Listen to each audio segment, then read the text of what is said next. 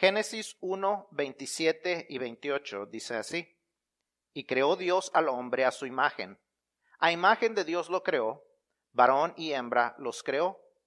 Y los bendijo Dios y les dijo, fructificad y multiplicaos, llenad la tierra y sojuzgadla, y señoread en los peces del mar, en las aves de los cielos y en todas las bestias que se mueven sobre la tierra. Capítulo 2, 18 al 24 y dijo Jehová Dios, no es bueno que el hombre esté solo, le haré ayuda idónea para él. Jehová Dios formó, pues, de la tierra toda bestia del campo y toda ave de los cielos, y las trajo a Adán para que viese cómo las había de llamar, y todo lo que Adán llamó a los animales vivientes, ese es su nombre. Y puso Adán nombre a toda bestia y ave de los cielos, y a todo ganado del campo, mas para Adán no se halló ayuda idónea para él. Entonces Jehová Dios hizo caer sueño profundo sobre Adán, y mientras éste dormía, tomó una de sus costillas y cerró la carne en su lugar. Y de la costilla que Jehová que Jehová Dios tomó del hombre, hizo una mujer y la trajo al hombre. Dijo entonces Adán, esto, esto es ahora hueso de mis huesos y carne de mi carne. Esta será llamada varona, porque del varón fue tomada. Por tanto, dejará el hombre a su padre y a su madre, y se unirá a su mujer, y serán una sola carne. Y estaban ambos desnudos, Adán y su mujer, y no se avergonzaban. Padre Santo, te damos gracias por tu bondad, te damos gracias por lo bueno que tú eres con nosotros, te damos gracias porque tú eres el buen, buen Padre, nuestro modelo a seguir para relaciones, nuestro modelo a seguir para cómo debemos de comportarnos, nuestro eh, modelo y, aquel que nos ha dado el instructivo para vivir nuestra vida conforme a tu voluntad, para nuestra bendición y para ser de bendición. Te damos gracias, Señor, por lo bueno que tú eres. Te pedimos que cada persona que está aquí, Señor, su mente y su corazón estén abiertos para recibir tu mensaje, Señor, que cada uno de nosotros eh, busquemos vivir conforme a tu voluntad y podamos demostrarle a la gente, Señor, que tus instrucciones funcionan que lo que tú dices, Señor, tienes razón para decirlo. Y lo respaldas, Señor, bendiciendo a aquellos que te obedecen. Padre, como cada domingo oramos, Señor, por nuestros hermanos en Cristo por todo el mundo, que sufren, Señor, persecución, que tienen que esconder su, su fe, Señor, que les mantengas fuertes, les mantengas firmes, Señor, y que en medio de aún de la persecución, ellos sigan compartiendo con las personas a su alrededor la esperanza que se puede encontrar en Cristo porque te lo pedimos y te damos gracias en nombre de Cristo Jesús. Amén. ¿Pueden tomar sus asientos? Seguramente usted ha escuchado esta frase, úsese como se indica. Úsese como se indica. Esta es una de las advertencias que podemos encontrar en muchas de las cosas de los productos que compramos, desde la medicina para el dolor de cabeza hasta la plancha que usted usó esta mañana para alistar su ropa eh, para el domingo espero por lo menos que la haya usado, podemos encontrar advertencias con, esa, con estas en los manuales de uso. Algunos de ellos también contienen frases como esta. El uso inapropiado del producto puede causar daños y hasta la muerte. Son advertencias importantes porque si no las seguimos podemos experimentar mínimo estar infelices por el mal funcionamiento del producto. Decimos, esta cochinada no sirve. Muchas veces no es que la cochinada no sirva, es que no seguimos las instrucciones y a lo máximo puede ser algo que puede causar un gran peligro a nuestras vidas. I'm sure you've read the phrases use as directed. Inappropriate use of this product can cause injury or even death. These are warnings so that you will use something correctly. Because if you will not use it correctly, not only will you at the very least, have bad experiences with that product, but at, the, at its greatest risk, you could risk injury or death. If you go through Amazon or many of the other services that sell something and you can see reviews, if you read a lot of the bad reviews, so many of them have to do with people not knowing what the product is for, how it works, and they have not read the instructions. So many times it has nothing to do with the quality of the product, but it has to do with people not knowing what they are buying. It is important that we understand that there are instructions for the things that we buy and that those instructions have a reason to be. Creo que cuando las imprentas imprimen las Biblias, deberían incluir una advertencia parecida. Porque lo que Dios nos dice ahí es igual, si no usamos las instrucciones para la vida como se indica, exponemos nuestra vida al peligro o mínimo a una mala experiencia. Cuando decimos esta vida me, da, me está yendo de la patada, muchas veces tiene que ver no porque la vida sea algo de mala calidad, sino ¿por qué? Porque no seguimos las instrucciones que nos han dado. Tenemos el manual de instrucciones de la vida, pero porque no lo seguimos, ¿qué sucede? Sufrimos las consecuencias. Es importante que entendamos eso, que Dios nos ha dado las instrucciones y que si no las seguimos, el problema no es Dios, el problema no es la vida, el problema somos nosotros. Durante las próximas dos semanas estaremos aprendiendo de lo que llamaremos conexiones vitales. Esas conexiones vitales son las relaciones interpersonales que nos ayudan a avanzar en nuestra vida, desde las relaciones familiares, las románticas, las de adentro de la iglesia, hasta nuestra relación con Dios. Cada una de esas conexiones nos ayuda a avanzar y a vivir la vida conforme al propósito de nuestro Dios. Si queremos vivir la vida de la manera que, Dios desea, tenemos que entender que no la podemos vivir solos. Muchos de nosotros nos gusta aislarnos nos alejamos de la gente, no nos gusta que la gente eh, conozca mucho de nosotros, somos muy herméticos, no dejamos que la gente entre a nuestra vida, tal vez es por malas, eh, porque hemos tenido malas experiencias, tal vez ha sido porque eh, la gente nos ha lastimado cuando hemos estado dispuestos a ser vulnerables, pero la realidad del problema no es la vida, el problema es que las instrucciones no se han seguido como deberían. Si ignoramos las instrucciones de Dios, las, instrucciones que Dios nos da en el manual del fabricante, que es la Biblia, entonces tendremos mínimo malas experiencias y en algunos casos aún estaremos poniendo nuestra vida en peligro por no seguir las instrucciones que Dios nos da para poder vivir la vida conforme a su voluntad. ¿Qué es lo que sucede cuando la gente que crece en la iglesia, que es cristiana, y se casa con una persona que no es cristiana? Normalmente tiene una mala experiencia. No porque el matrimonio sea malo. ¿Por qué? Porque no siguió las instrucciones del fabricante. ¿Verdad?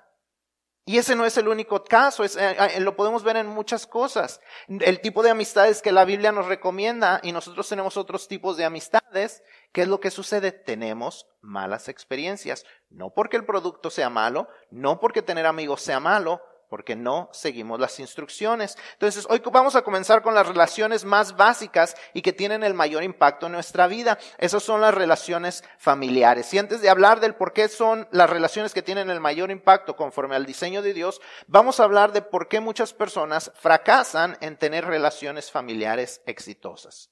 Si somos eh, si, si, somos realistas y si, somos, si vemos a nuestro alrededor, la familia está quebrantada.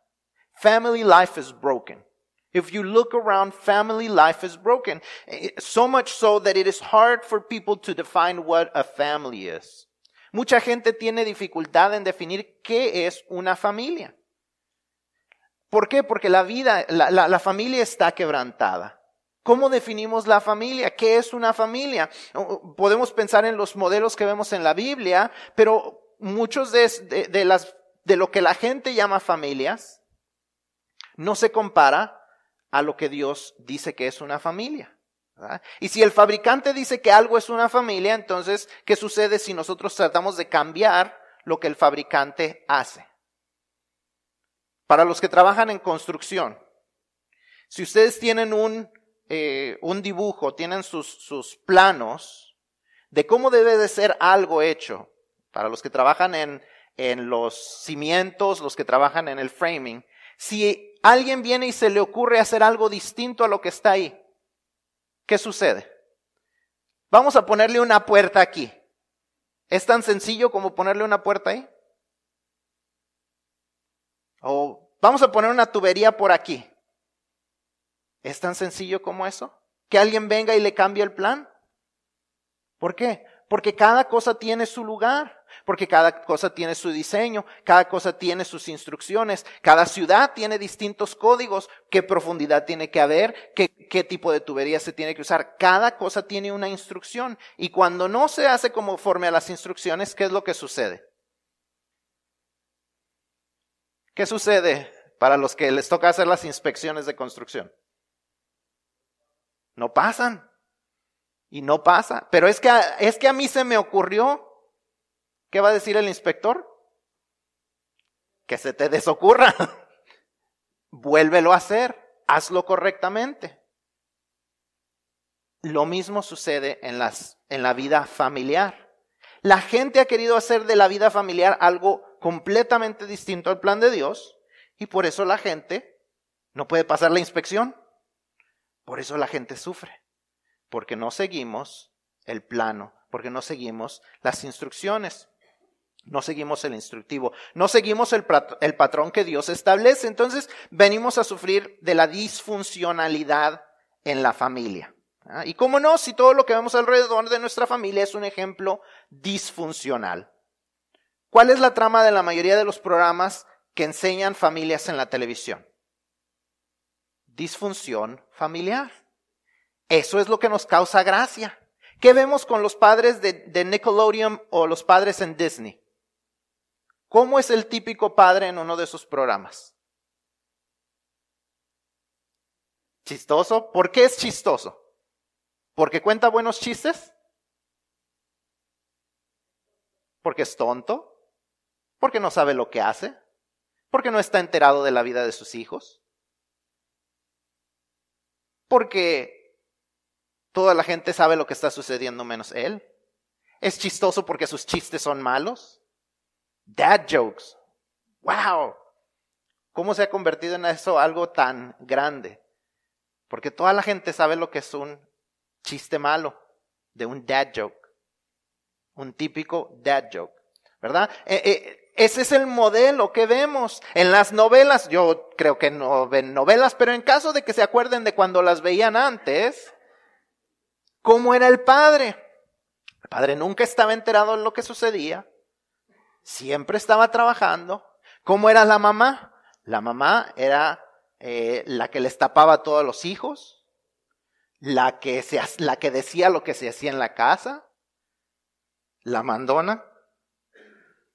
Alguien, todos ya, ya, saben los, los que están más, este, bueno, no voy a decir, este, pero, pero todos sabemos los modelos que podemos ver en la televisión.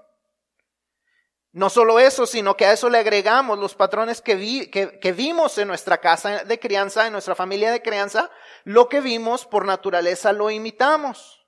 We tend to imitate the things that we see.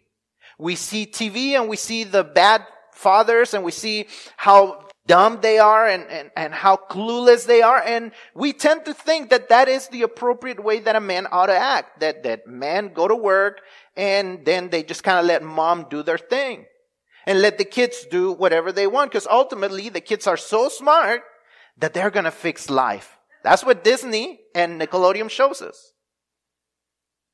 Every other TV show kind of shows us the same thing that so long as dad is clueless and mom is OCD, life is fine. Not only that, but then we look around at our lives and we see the role models that we had and we tend to imitate even though we say, I will never do that. You look around and, and you remember what your mom was like whenever you would leave your shoes. And I'll tell you this from personal experience. You, you think I will never tell my kids that. I will never talk to my kids that way. And boy, when you get to that age and you get those kids and they start acting like you used to act, guess what? Mom is going to come out of your mouth and you're going to be like, what? Who said that? Because you tend to imitate what you know. Tendemos a imitar lo que conocemos. Imitamos nuestra familia de crianza, aun cuando decimos yo nunca voy a ser como mi papá. Yo nunca voy a ser como mi mamá. Yo nunca le voy a hablar a mis hijos, nunca le, mis niños nunca les voy a gritar como mi mamá me gritaba. Y cuando menos lo esperamos, nuestros hijos hacen algo que nos desespera y nos sale el grito y decimos, ¿dónde mi mamá?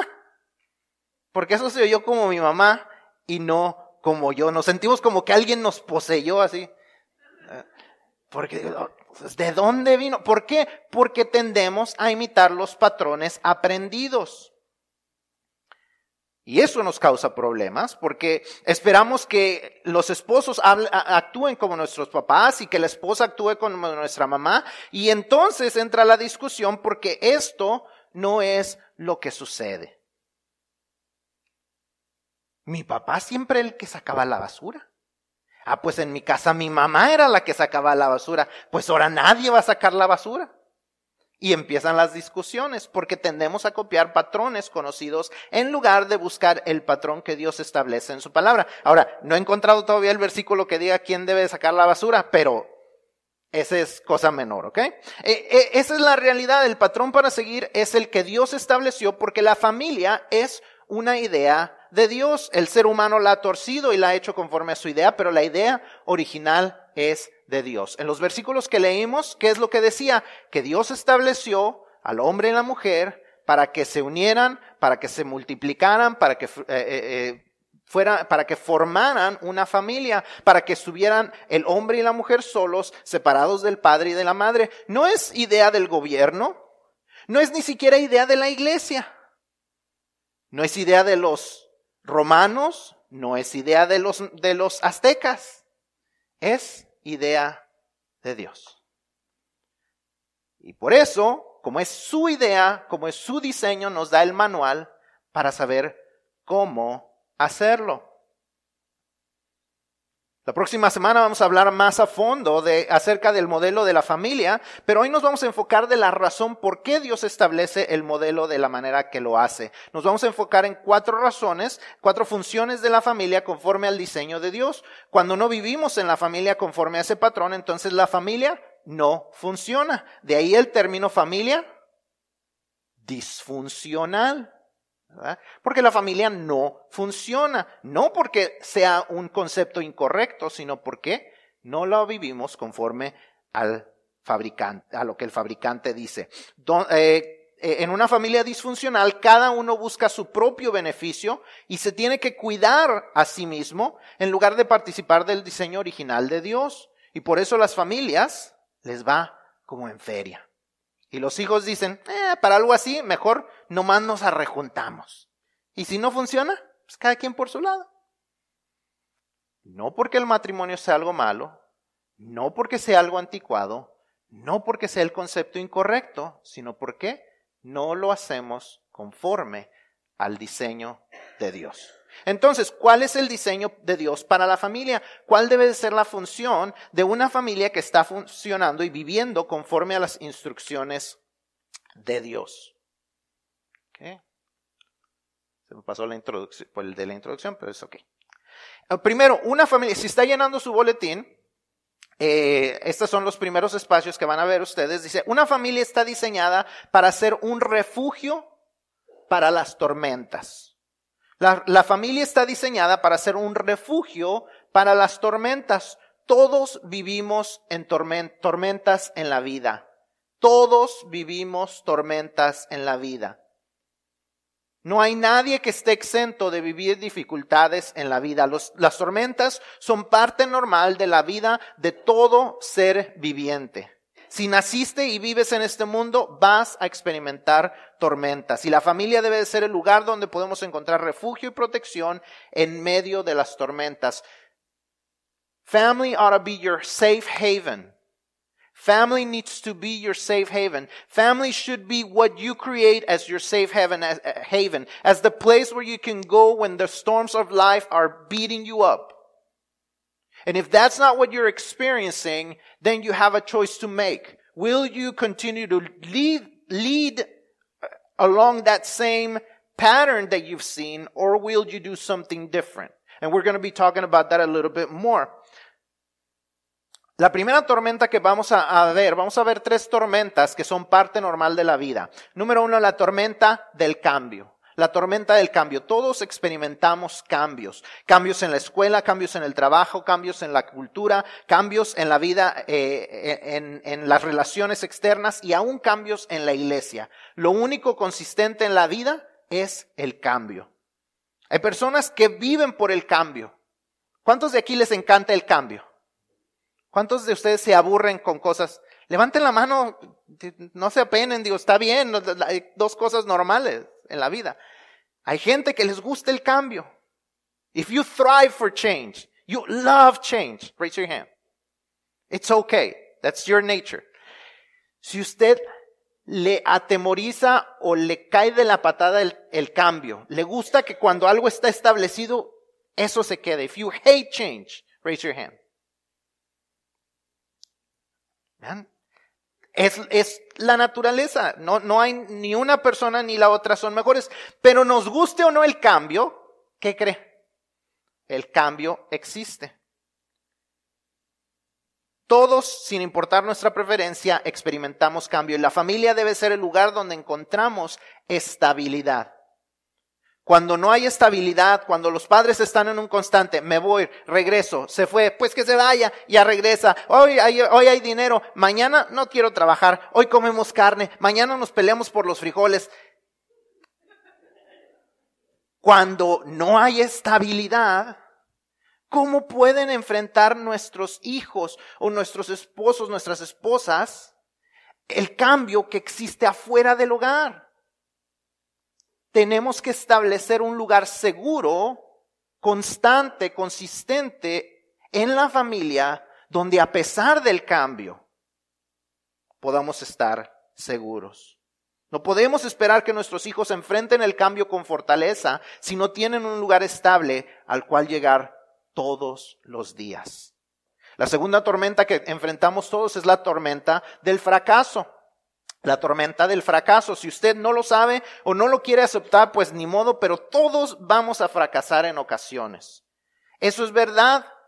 Por favor, no le meta la, idea a sus hijos de tú eres un campeón y el mundo está a tus pies. Porque eso no es una realidad, ni usted se lo cree.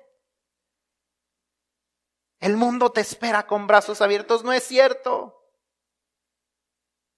En ocasiones van a fallar, igual que nosotros en ocasiones no nos ha ido bien y no y nos seguirá no yendo bien en ocasiones. En ocasiones vamos a enfrentar el fracaso y el hogar debe ser el lugar o el refugio para ese esa tormenta. Eclesiastés 4, 9 y 10, ustedes tienen las lecturas ahí. Eclesiastés 4, 9 y 10 dice, mejores son dos que uno, porque tienen mejor paga de su trabajo. Pero si, porque si cayeren, el uno levantará a su compañero, pero ay del solo, que cuando cayere, no habrá segundo que le levante. One of the storms of life is failure.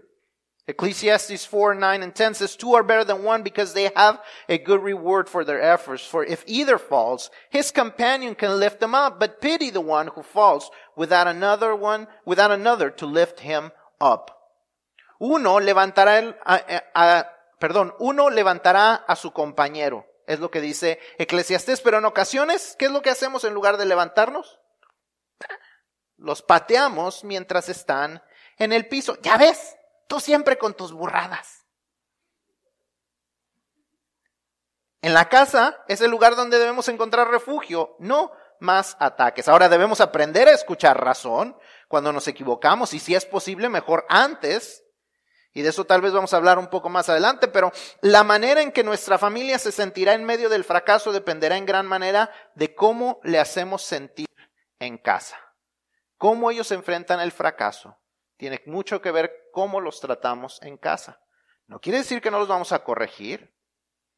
No quiere decir que les vamos a seguir tapando cada vez que se equivoquen y que se equivoquen con la misma cosa. Pero cuando en ocasiones fallamos, el lugar seguro debe de ser el hogar. Número tres, la tormenta del rechazo. Dice el dicho, no soy monedita de oro. No se saben los versículos, pero ¿qué tal los dichos?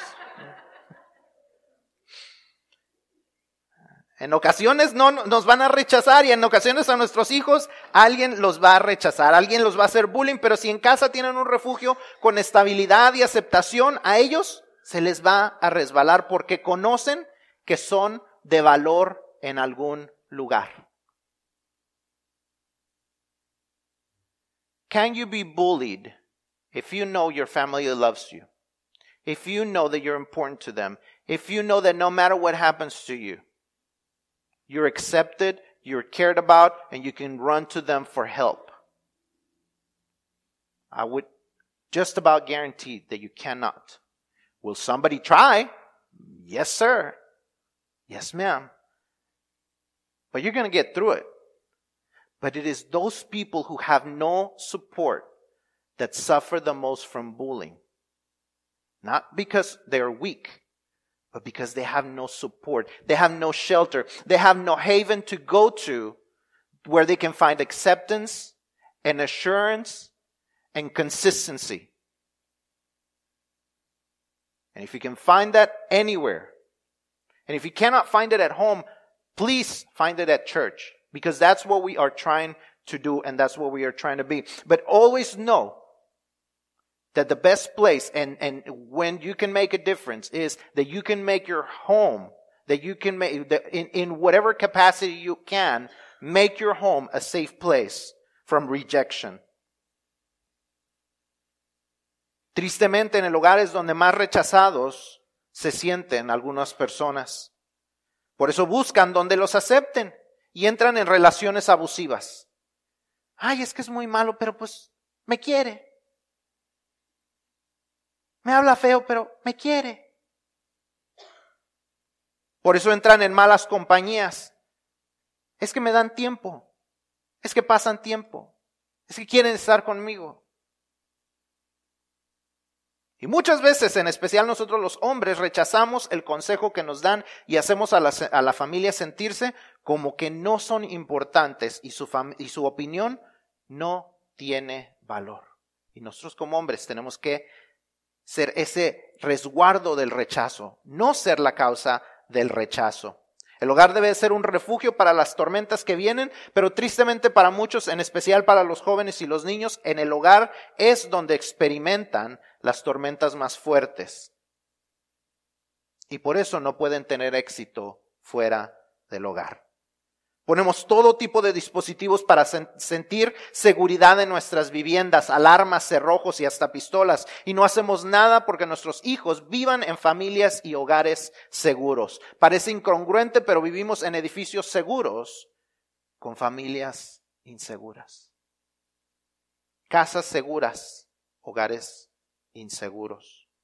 Entonces, ¿cuál es mi responsabilidad? Mi responsabilidad es ofrecerme sacrificialmente para cuidar de los míos. Si dentro de la familia cada miembro sabe que algún, alguien le cuida las espaldas, sabrá que tiene un refugio a donde ir. Eso es una familia funcional, donde no solo busco mi interés personal, sino que busco que cada persona que es miembro de la familia sepa que alguien está pendiente de él o de ella, que hay un lugar seguro a donde correr.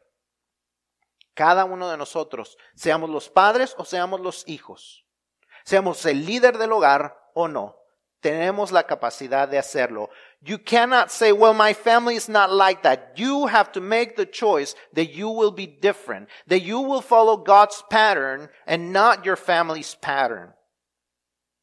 Número dos, una familia está diseñada también para ser un centro de aprendizaje para la, para la vida. Lo admitamos o no, todos aprendimos algo de nuestra familia y lo admitamos o no, todos repetimos lo que aprendemos. Ya lo hablamos hace unos minutos. Para bien o para mal, todos aprendemos cosas en la familia que influyen cómo vivimos nuestra vida. Deuteronomio 6, 6 y 7 encontramos esta instrucción de parte de Dios. Y estas palabras que yo te mando hoy estarán sobre tu corazón y las repetirás a tus hijos y hablarás de ellas estando en tu casa y andando por el camino y al acostarte y cuando te levantes. Es en la familia donde nuestros hijos deben recibir la instrucción de Dios. Es en la familia donde nuestros hijos deben de recibir la instrucción de Dios, no solo en la iglesia. Es más, la responsabilidad de la iglesia es apoyar la crianza de los hijos. No es responsabilidad de la iglesia criarlos. En la iglesia un niño que solo viene al servicio recibe menos de una hora de instrucción a la semana. Si sus hijos vienen solamente al servicio de la mañana y salen con los niños, reciben menos de una hora de instrucción a la semana. Si ustedes de esos que les gusta estar en la iglesia y viene en la mañana y lo trae a la escuela dominical y lo trae en la tarde y lo trae el miércoles, máximo recibe alrededor de tres horas y media de enseñanza bíblica a la semana. Tres horas y media, podemos decir, ah, eso es muchísimo. ¿Cuánto tiempo pasan en la televisión? Al día. En la pantalla, en algún tipo de pantalla, al día. ¿Es suficiente el tiempo en la iglesia? ¿O necesitan estar viéndolo en casa? Es responsabilidad de los padres instruirlos en casa y afuera de casa, pero tristemente nuestro enfoque está en otro lugar. Dice el versículo que debemos de hacerlo cuando estamos en casa, al acostarse y al levantarse, en el camino. ¿Cuántos de nosotros hablamos de cosas importantes, de enseñanzas de Dios en el carro manejando.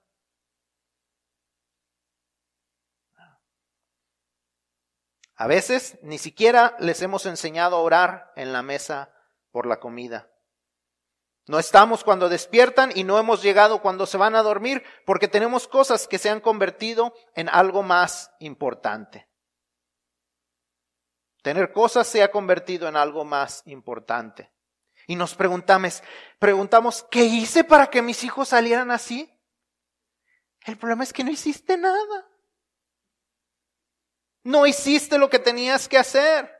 Les diste todo menos la instrucción. Existen tres cosas fundamentales que se aprenden en la familia. Número uno, las relaciones. Cómo se relacionan hombres y mujeres, adultos y niños. Cómo se respeta a las personas. Cómo se admira a la autoridad. ¿Por qué la gente no respeta a la policía? porque eso ven en la casa. O porque nadie les ha enseñado. Y podemos hablar muchas cosas y sería un tiempo que no vamos a gastar en controversias, pero mucha gente no sabe seguir o, acatarse a la autoridad porque no se lo han enseñado, porque no le han enseñado a relacionarse con la gente. Porque la gente, los muchachos aprenden a relacionarse así. En una pantallita. No saben hablar con la gente. No saben saludar, no saben decir por favor y gracias. El carácter es otra cosa que se aprende en la familia, acerca de la honestidad, el trabajo duro, el tipo de persona que debemos de ser, ser honestos, ser, trabajadores. Y los valores. ¿Está cambiando? Primeramente, Dios. Dios es primero que nada. Nuestro, un valor de nuestro hogar va a ser que Dios viene antes que cualquier cosa, que cualquier circunstancia. Dios es primero y la familia es segundo. Ese es un valor que vamos a establecer en nuestra familia. La excelencia, hacer las cosas bien y hacerlas bien hechas. Eh, ¿Cuáles son los valores que tienen en su hogar? Todos tenemos valores. Algunos de nosotros tal vez los escribimos, algunos tal vez los compartimos y algunos simplemente los enseñamos con la manera en que vivimos. Porque decimos, no, Dios es lo más importante y no le damos tiempo a Dios. Oh, Dios es el primero y nuestra chequera no lo refleja. Nuestro calendario no lo refleja. Otras cosas pueden tomar el lugar de Dios. ¿Es en verdad un valor nuestro que Dios es primero? Tenemos que enseñar nuestros valores con el ejemplo. Todo se enseña con el ejemplo. ¿Con qué cara podemos exigir que lo hagan nuestros hijos si nosotros demostramos lo contrario? Se capta más de lo que se enseña. More is caught than taught. I can teach you many things, but if you are not seeing them, more than likely you will not do what I tell you to do. More than likely you're going to imitate what you see. ¿Cuál es mi responsabilidad? Entonces, debo evaluar mis enseñanzas. ¿Son conforme a la instrucción de Dios? ¿Son congruentes con lo que vivo? ¿En realidad lo que yo digo es lo que yo vivo? ¿En realidad mis hijos oyen lo que ven? ¿O es algo completamente contrario? Ah, mi papá dice esto, pero vive esto. Mi mamá dice acá, pero vive acá. Es importante que lo que nosotros enseñamos y decimos que son valores sea lo que nosotros demostramos. Número tres, eh, eh, la familia está diseñada para ser un lugar para gozar. La vida, la, la familia es un lugar para gozar. Los niños por naturaleza son divertidos o aburridos. Divertidos. Entonces, ¿quiénes son los aburridos? Los grandes, ¿verdad? Los adultos nos hacemos aburridos. La vida nos hace aburridos. Vamos, podemos decir hasta los golpes de la vida nos hacen aburridos. Pero la familia está diseñada para que Dios nos recuerde que en algún momento éramos divertidos. You might not think so, but your parents used to be fun. We used to be fun. We used to like to have fun. So it is your job to try to pull us to having fun. If there, if, if the other things that you, that I have mentioned, you feel like you have no power over, this one you do. Keep pulling your parents to having, having fun because we're boring and we're always tired. Just keep doing it. Keep doing it. Eclesiastés 9 y 9 y Proverbios 5, 18 nos enseña que gocemos la vida con la mujer que amamos. Ama a tu esposa y esposa amen a sus esposos y tomen tiempo para alegrarse. Perdonen y dejen ir los rencores. No hagan una tormenta en un vaso de agua. El tiempo pasa y perdemos tanto tiempo discutiendo cosas menores como si fueran mayores.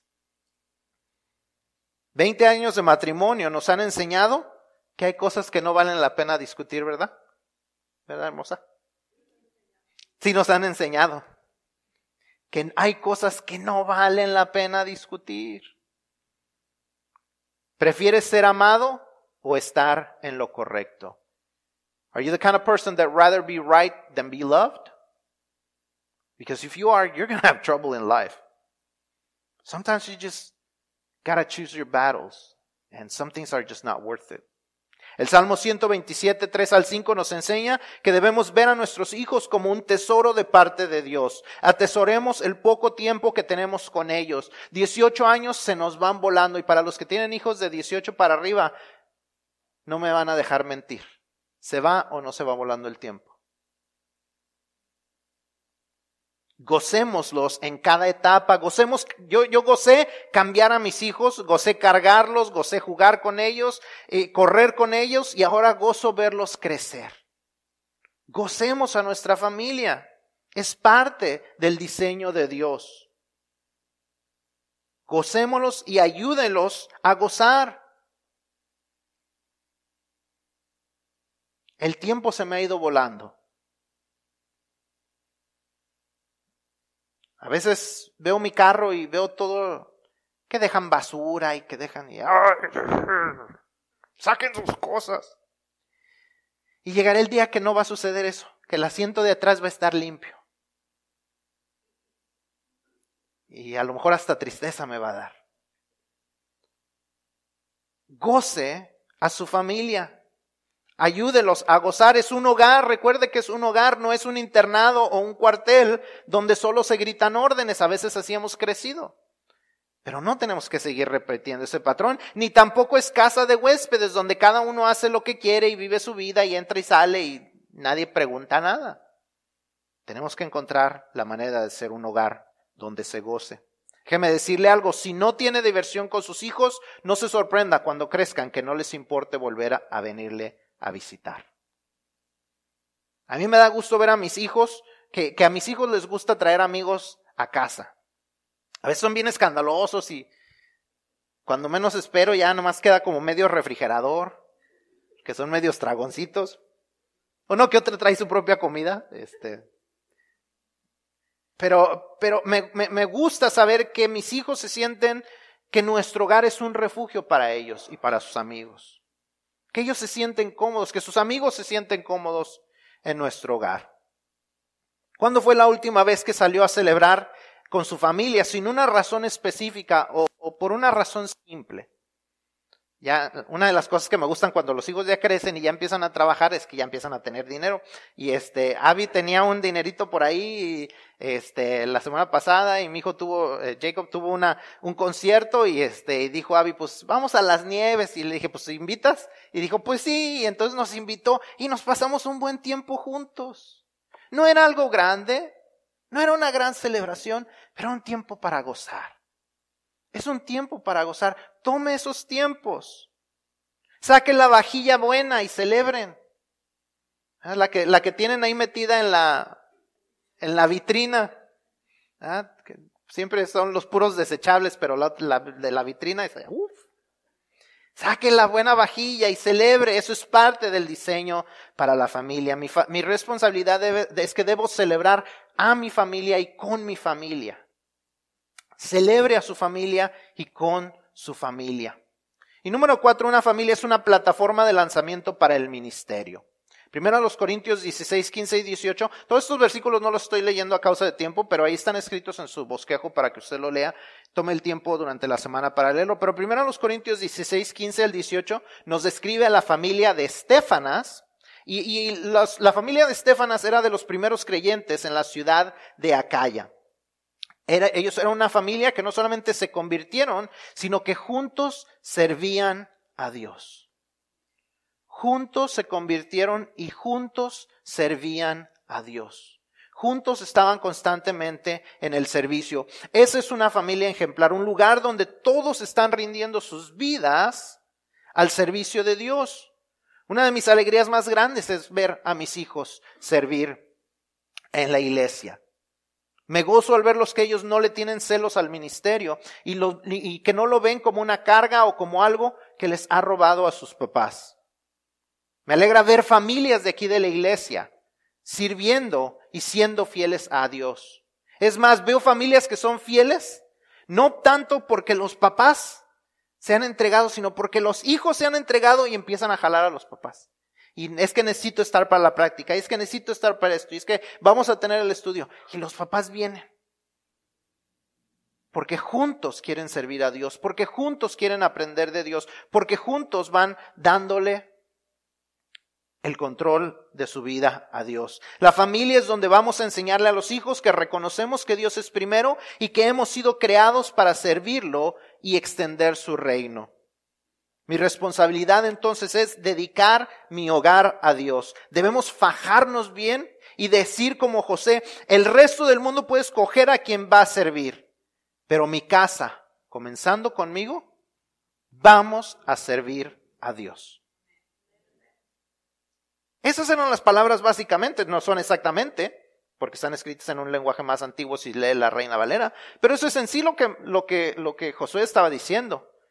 Todos ustedes escojan a quién van a servir. Pero ustedes no tienen influencia sobre lo que pasa en mi casa.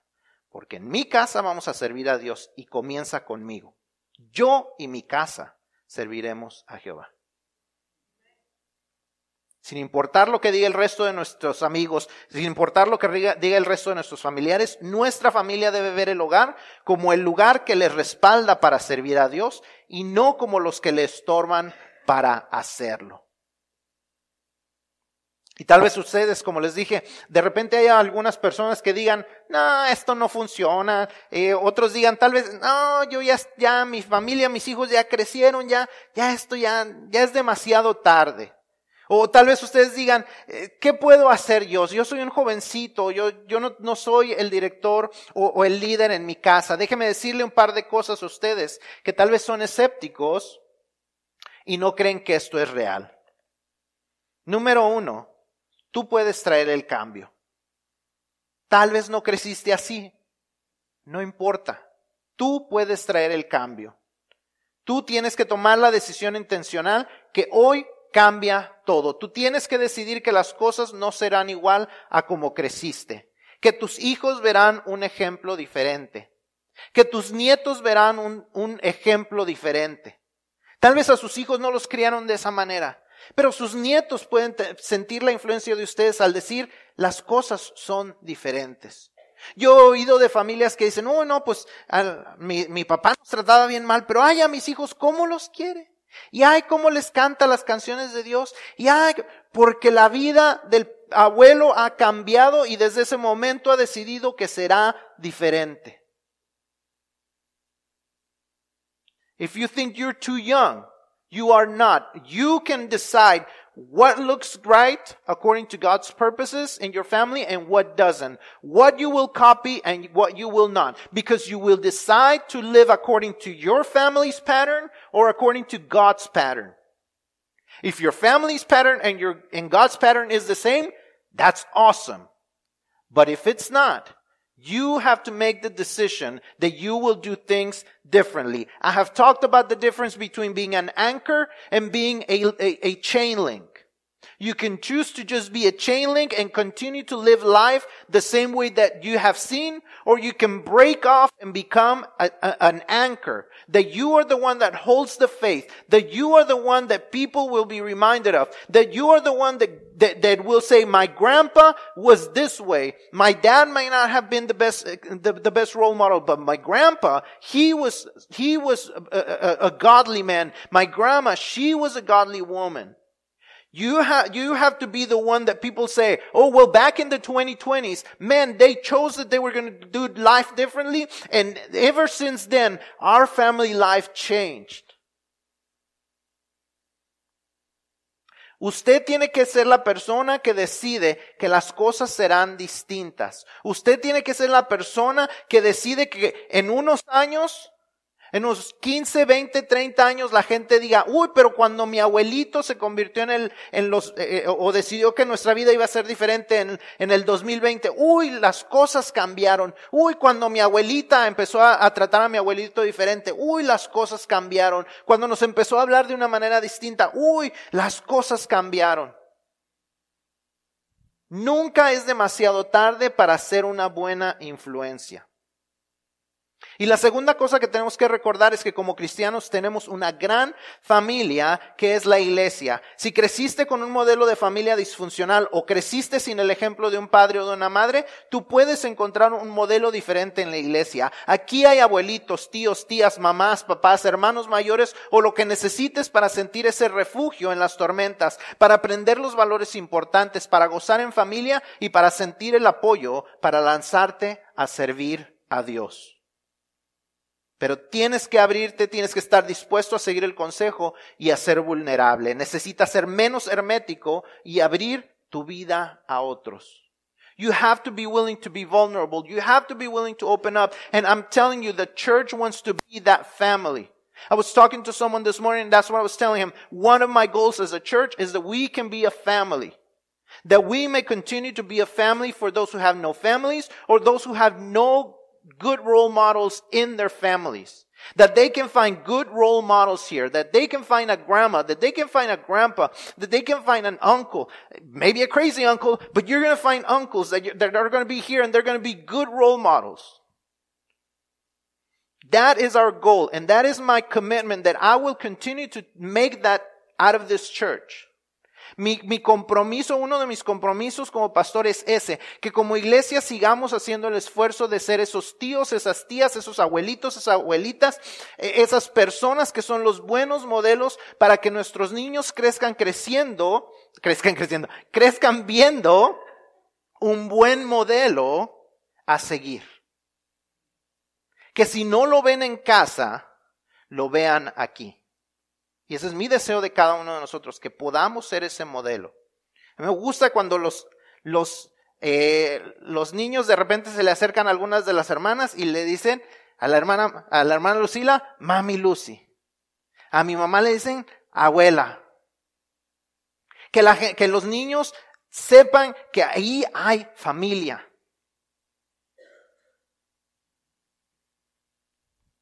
Si podemos vivirlo de esa manera, las cosas serán diferentes. ¿Cuál es nuestra responsabilidad entonces? Comprometerte con la iglesia local. Decir, esta es mi iglesia, esta es mi familia, aquí es donde voy a crecer, aquí es donde mis hijos van a crecer, aquí es donde las cosas van a ser diferentes, aquí es donde voy a dejar que me regañen, aquí es donde no me voy a separar aunque, aunque no me agraden las cosas, porque es mi familia. En, en la familia de carne decimos, pues me cae gordo mi tío Serafino, y, y, pero, pero el tío Serafino es sangre y ya que sigue siendo mi tío, que sea lo mismo en la iglesia. La familia es el lugar de educación para las relaciones personales. Es el lugar principal para aprender a formar conexiones vitales, las conexiones que nos ayudarán a vivir, sobrevivir y tener éxito ante las situaciones que enfrentamos en la vida. Como familias, en especial los líderes de la iglesia, tenemos la responsabilidad de, de, de tomar la decisión intencional de que nuestras familias serán conforme al diseño de Dios. Si en este momento estás pensando en que tu familia no es como debería de ser, no te des por vencido. Haz tu parte. Toma la decisión de que serás un agente de cambio en tu hogar. Seas el padre, la madre, los hijos. Toma la decisión de que serás de beneficio para que tu familia se acerque más al diseño de Dios. You may not see it at home, but you gotta be that agent of change. You gotta be the one that does things differently. You gotta be the weird one that's gonna set the pace. Si eres hijo y sientes que no tienes tanto control, aprende que no debes, lo que no debes imitar y decide desde ahora que tú serás distinto en tu hogar y que vivirás tus relaciones conforme al diseño de Dios. Y que desde ahora tomarás decisiones de ser funcional, de hacer lo que Dios quiere que hagas sin importar lo que ves como ejemplo a tu alrededor. No matter what you see you can make the choice to follow God's example. If you're seeing a good role model at home, great. Copy it, imitate it. But if not, make the choice to do things differently. Make the choice that you're going to be different. That you will not imitate anything or anyone other than what God wants or finds acceptable. En las semanas siguientes hablaremos más de lo que es la relación más importante, nuestra relación con Dios. Pero desde este momento, si hay alguien que no tiene una relación personal con Dios, tal vez todo esto no tiene mucho sentido. Pero hará sentido cuando pongamos nuestra vida bajo el control de nuestro Señor. Si hay alguien que no tiene una relación personal con Dios, acérquese conmigo en esta mañana. Porque yo quiero ayudarte a que tengas esa relación personal con Dios. I want to help you. If you don't have a relationship with God, none of this is going to make a whole lot of sense because you have to give Him control of your life so things start making sense according to His Word. And if you don't know how to do it, come and talk to me. I want to help you. I want to help you start that relationship and I want to help you in, in letting Him transform your life.